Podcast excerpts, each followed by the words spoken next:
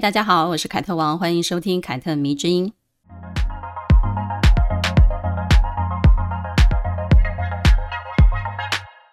我经常在 IG 现实动态分享一些我自己喜欢的住宅风格。我跟读者说，分享这些喜欢的家居的时候呢，其实我所想象的关于这一切的生活呢，都是我一个人的生活。我很期待我自己的晚年能有一个地方是完全属于自己的，也就是说，我希望我自己可以一个人过。其实我并不孤僻哦，甚至呢，很多时候可以说是非常合群的一个人。我也很喜欢热闹。例如现在十二月了，接近年底了，我就会非常希望，呃，圣诞节啊、跨年啊这些属于热闹的节日呢，是可以跟一群朋友一起过的。我从小也生活在一个大家庭当中，逢年过节也总是有很多的亲戚互相的往来啊、走动啊、串串门子。我其实蛮喜欢这种感觉的。毕业之后呢，我离开了家里，开始一个人在外地的工作跟生活。很多人都说异乡的日子呢，会特别感到寂寞，但是老实讲，我从来没有过这种感觉。谈了恋爱呢，我也不会总想着要跟男友腻在一起。有些时候约好了，我们假日要一起去哪里走一走啊，结果对方如果临时有事情的话呢，我也很快的就可以有 B 计划了。或者说呢，我是一个一直都有 B 计划的人。结婚了之后呢，我跟某人因为工作的关系哦，经常需要频繁的出差，不是他出差就是我出差，所以呢，也就常常的分隔两地。有那么七八年的时间呢，我平均每一个月只待在家里不到两周的时间，其余的时间呢，我都是在各个酒店当中度过的，一下子飞那里，一下子飞这里的，也经常因为工作的关系错过了彼此的生日、圣诞节或者是跨年这种节日，在外地跟其他的工作人员一起过。活到现在啊，其实我也很少很少感到寂寞或者是孤单。最近的一次呢，是我的好朋友因病去世。我想到这个世界从此再也没有他的时候，有那么一刻，我深深的感到非常的寂寞，因为我已经失去他了。而那一刻，我也才明白，原来有一些情感是会寄托在他人身上的。难怪有一些人是特别特别害怕有人离开他。当我分享那些房子的时候呢，有人就问我了：没有把某人规划进去，你不会让他觉得很自私吗？我就说，我其实没有想那么多，诶，我也管不了那么多，因为在未来确实这是非常有可能发生的一件事情啊。我们很有可能会离婚，或者是六七十岁了，其中有一个人生病先走了。总是会有一个人生活的时候嘛，所以呢，其实不管任何时候，我都会想想，诶，当我一个人生活的时候，最重要的是什么？在《身为自己，我很开心》这本书里呢，我写了一篇文章，叫做“要么享受，要么忍受”，其实是在讲享受孤独这件事情。我说，孤独有时候是用来享受的，有些时候却必须忍受。在这篇文章当中呢，我分享了自己觉得在人生中必须一定要忍受的孤独，例如呢，学生时代啊，国中、高中、大学、研究所那些你必须要刻苦学习的日子，这些学习其实没有人可以替你分担，而且你也没有办法跟别人说哦，我现在学习有多么的痛苦。我觉得这种感受是非常私人的，所以呢，在这个时期，你整个自学的过程只有你自己，这是很孤单、很孤独的一个状态。进入社会工作也是一样的，只要你想升官加薪，你一定有一段非常努力却得不到回报的日子。你处于摸索、探索、尝试的一个时期，而这个时期呢，也是很私人的，也会经常让人感到非常的孤单。而有些人的孤独呢，是因为觉得自己没有人可以了解他，他们渴望一个能够完全了解自己、呵护、宠爱自己的人。这种孤独啊，其实我觉得是最难消除的，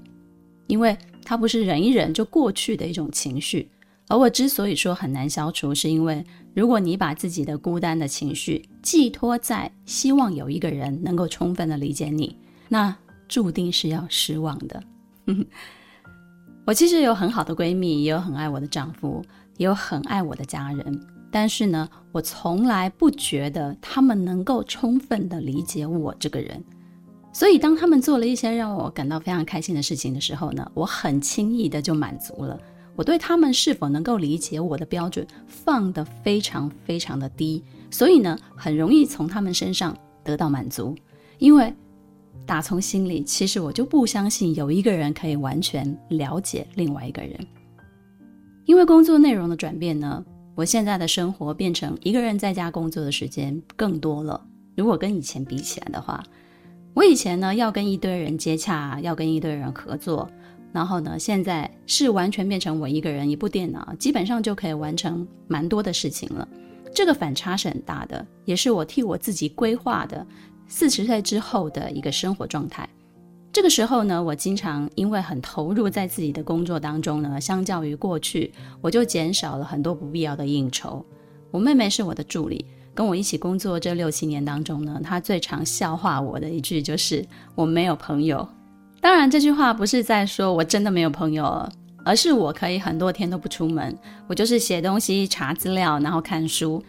不跟外界联系或者是交谈。我可以活得相对的比较自我一点，甚至可以说呢，我可能是自己本身是蛮喜欢这种状态的。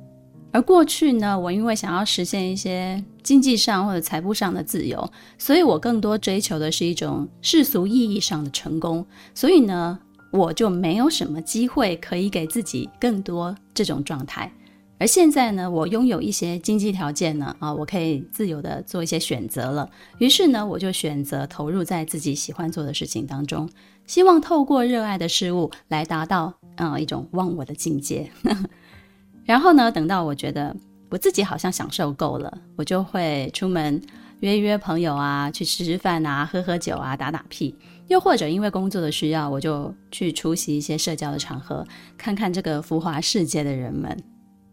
有一些读者会跟我分享，他们说这辈子好像不会结婚了，因为到目前为止呢，也没有遇到让自己想结婚的人。但是呢，又很害怕自己就这样老去了，会不会很可怜啊？我就反问他。很多人以为结婚了或者是恋爱了就不会孤单，但真的是这样子吗？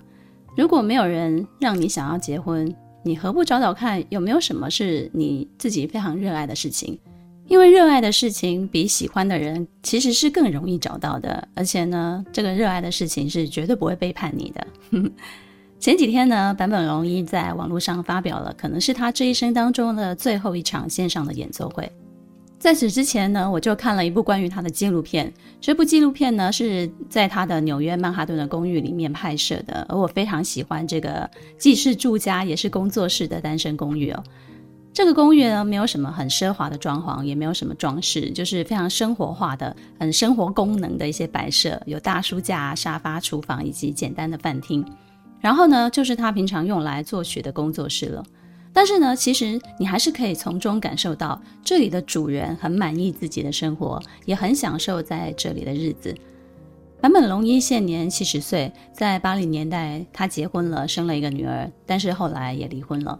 他前后两次罹患了癌症，最近的这一次呢，其实一直都在接受治疗。这种晚年呢，其实是每一个人都有可能会遇见的晚年，但有一个很大的区别，我觉得。是不太一样的，就是我们的精神生活是否也可以像他一样丰富？站在死神的面前，可以自在从容的，该做什么就做什么，既没有放弃工作，也没有放弃热爱的事情，更没有放弃自己的生活。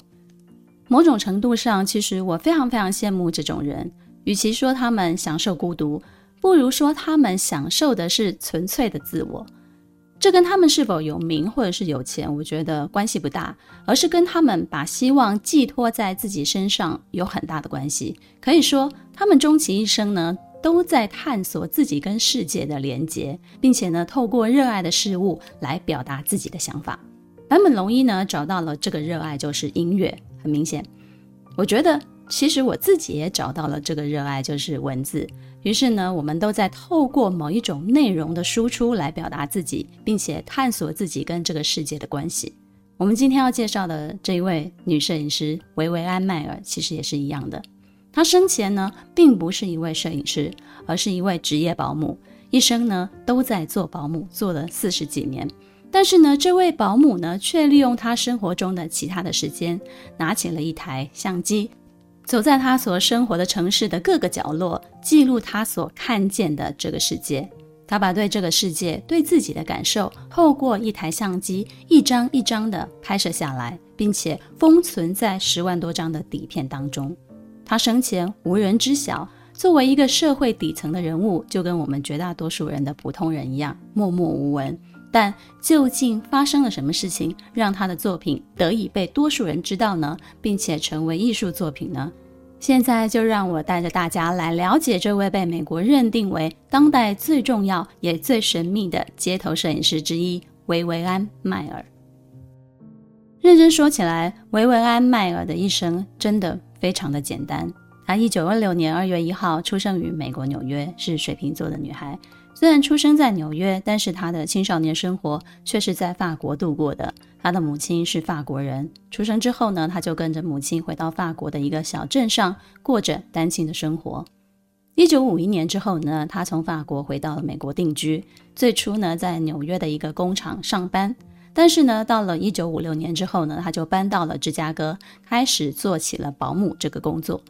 保姆的工作呢，一做就是四十几年。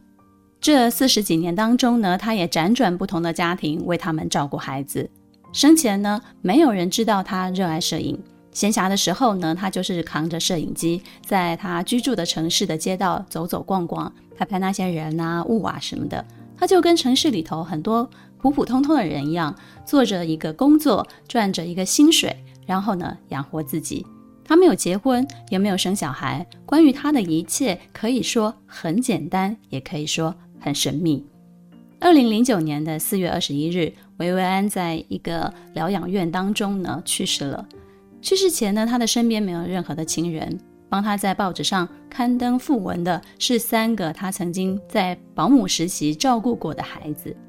这三个孩子呢，据说也是他晚年的时候呢协助他很多很多事情的人。他曾经呢在这三个孩子的家里照顾过他们长达十七年之久。可以说呢，他把自己的一生都给了一个一个跟他没有血缘关系的家庭，以及他热爱的摄影。但是没有人知道他爱摄影爱到什么样的一个程度哦。直到呢，有一位叫做约翰马鲁夫的人发现了他的胶卷底片，才慢慢的揭开了维维安迈尔作为摄影师的一生。因为呢，在他生前，从来没有把照片展示给别人看过。甚至呢，连他自己也没有把全部的照片都洗出来看过。他留下了数以万计的未冲洗的胶卷，而这些底片呢，都没有洗出照片来。那既然生前他是一位保姆，那么这些摄影作品又是怎么被发现的呢？这个说起来故事就长了，要从二零零七年开始说起。二零零七年呢，约翰马鲁夫以三百八十元到四百元之间的美金呢，在旧物拍卖中买了十几万张尚未被冲洗出来的黑白底片，还有两万张的幻灯片，以及数以千计的影像胶片跟磁带。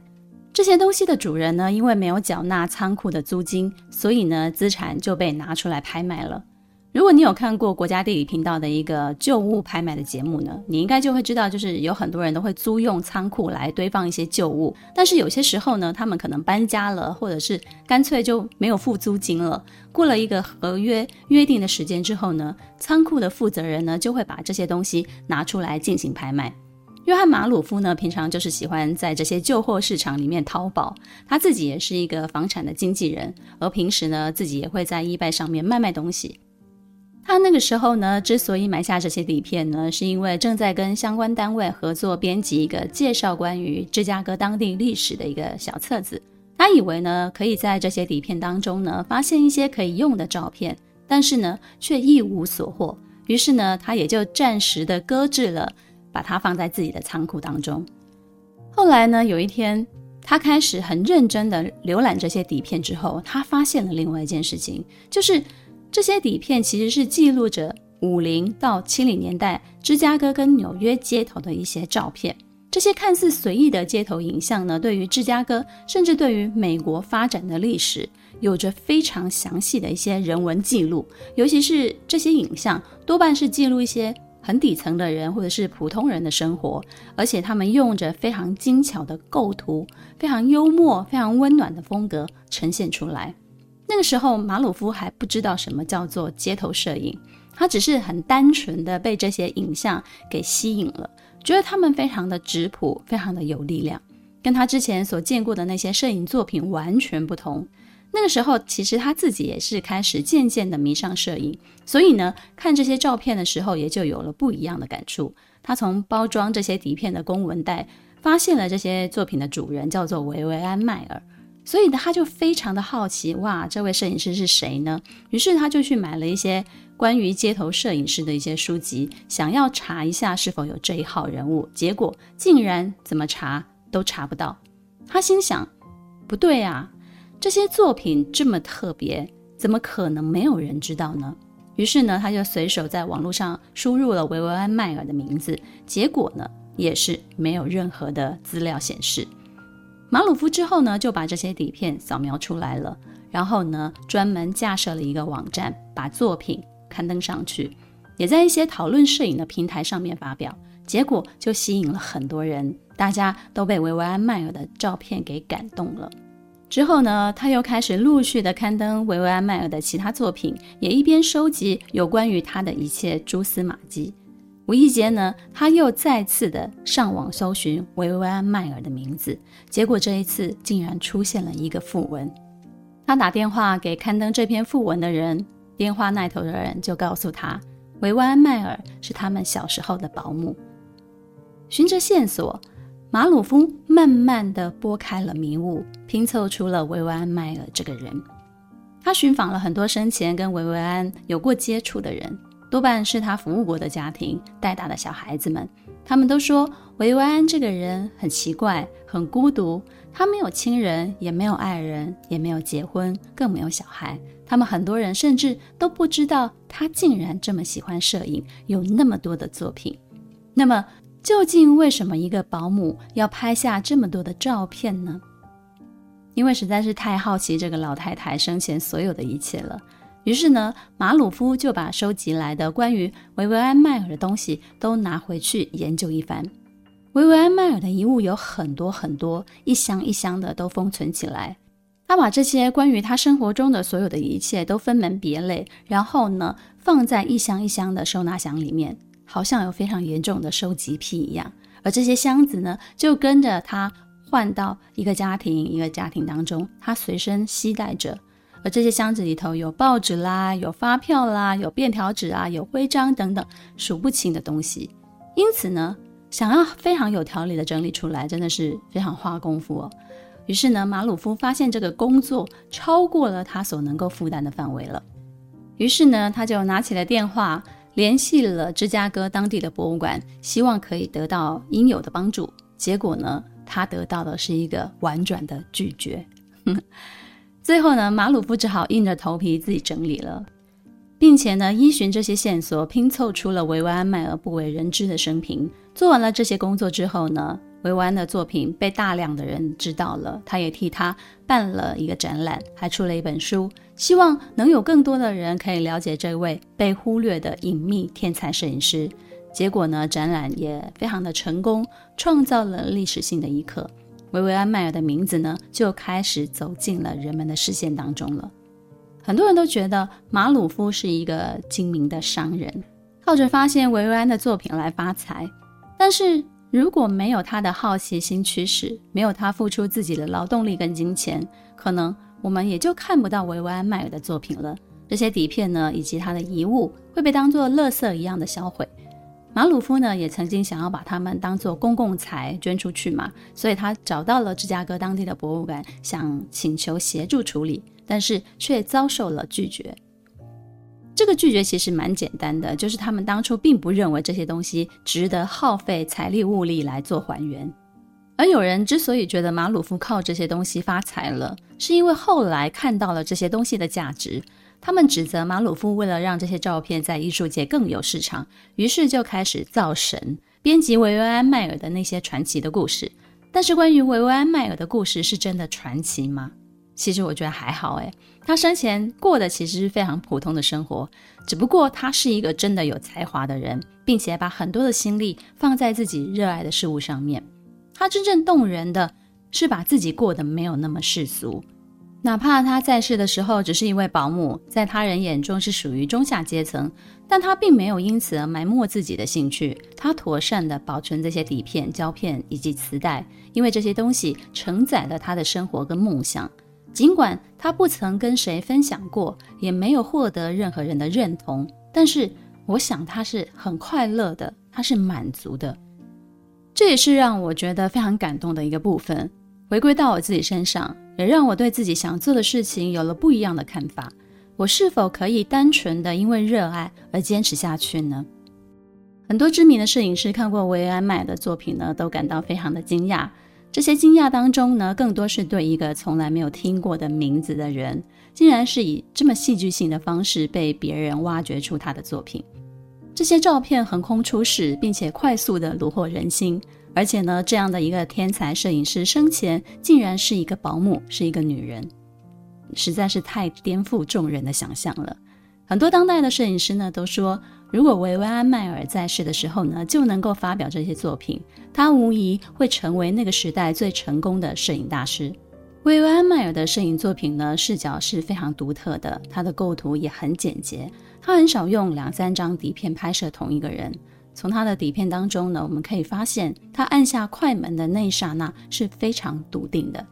可见的呢，他有非常独特的视角，而且呢，他也非常相信自己看出去的画面。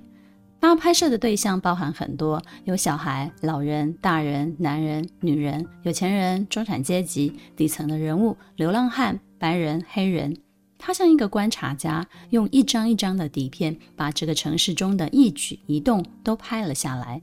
这些影像呢，充满了宁静、温暖、幽默、细腻的情怀，有时候呢，也有一种悲壮的感觉。对于光影的运用呢，也十分的纯熟。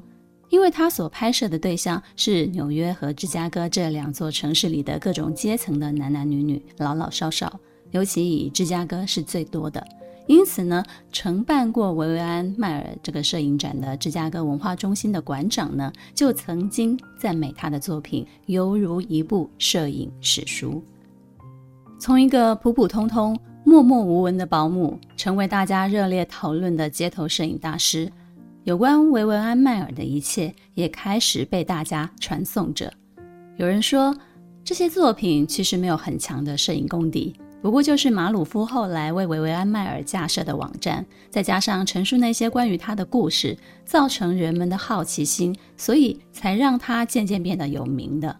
但对于这个说法，也很多人是反对的。他们觉得维维安迈尔是一个被低估的摄影天才。他没有受过专业的训练，不过就是因为自己喜欢摄影，所以不断的拍摄，不断的摸索。他的作品有严谨、有一流的构图，也包含有趣的画面铺排。更不用说这些照片是记录着五零到七零年代的美国纽约、芝加哥的历史，可以让人们重温当时的街景和人物，还有他们的生活。很多人都说维维安迈尔是他所处年代最伟大的摄影师之一。而一个因缘际会，才让这些作品没有被销毁，而是被另一个人发现，并且最终呈现在人们的眼前。再来，有人被维维安迈尔的作品感动的时候呢，也同时为他感叹：这些被埋没了半个世纪的照片，有着非常丰富的内容，有着一流的构图。难道维维安迈尔在生前都没有想过要发表它们吗？在维维安迈尔坚持摄影的这十几年来当中呢，他是享受这些摄影的乐趣，还是忍受着自己深深的孤独感呢？你觉得呢？你觉得维维安迈尔在拍摄这些画面的时候是享受的，还是孤独的呢？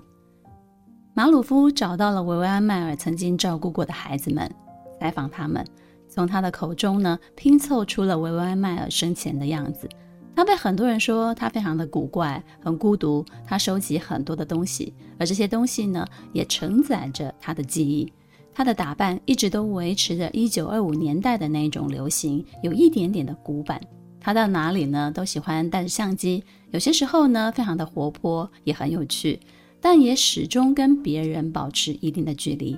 无论到哪一个家庭照顾小孩，他都拖着自己一箱一箱的行李，而那些箱子呢，装满了关于他自己的秘密，并且呢，他非常的注重隐私，不准他人随意的进入他的屋子。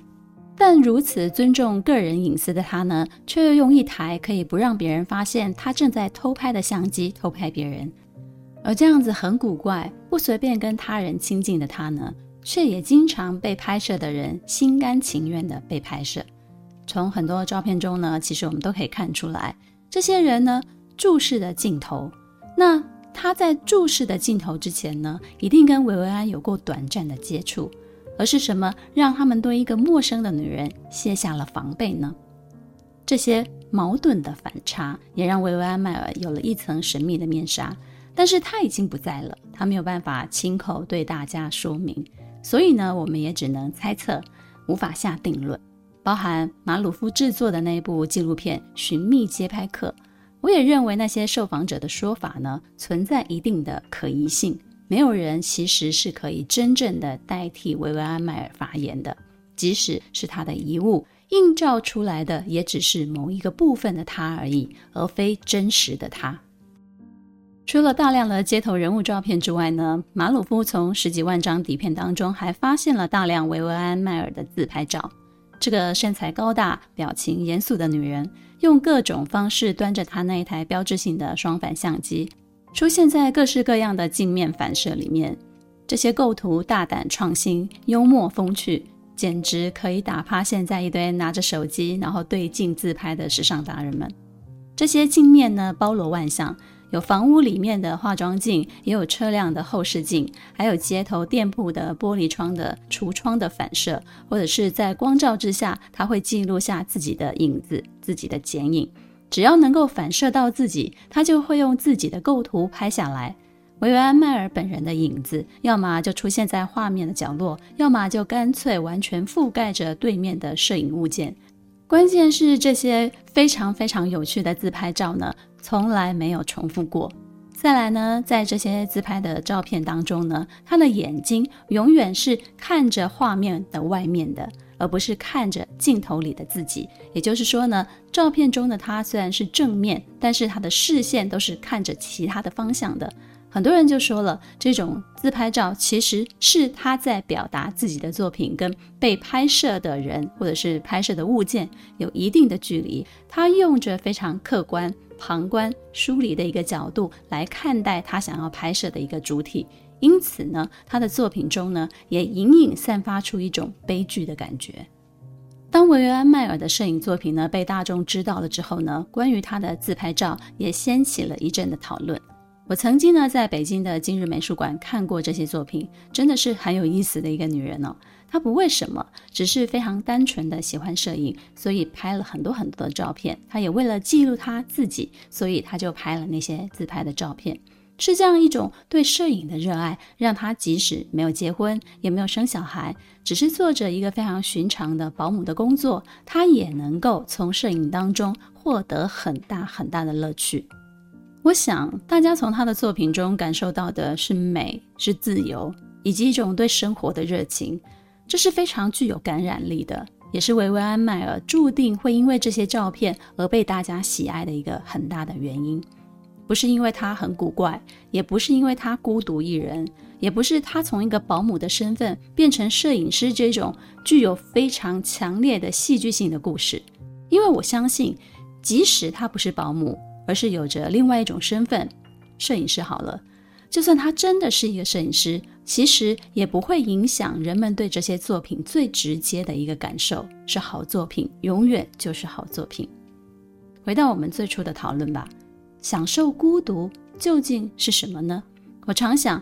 这不是单身一个人的特权，这跟你是否单身也没有关系，而是跟一个人终其一生想用什么跟自我对话有关。坂本龙一用的是音乐，维维恩·迈尔用的是摄影，他们把自己想跟这个世界产生连结的对话，借由热爱的一个东西呈现出来。这里面有创作，有情感。有自我，而过程呢，却又是那么的私密，那么的隐秘，没有办法跟其他的人说。享受孤独绝对不是你一个人去咖啡馆坐着看书，或者是宅在家里，也不是你一个人去看电影、吃饭，不跟别人交流。我在《要么享受，要么忍受》这篇文章中最后写了一句话，这句话是这样说的：“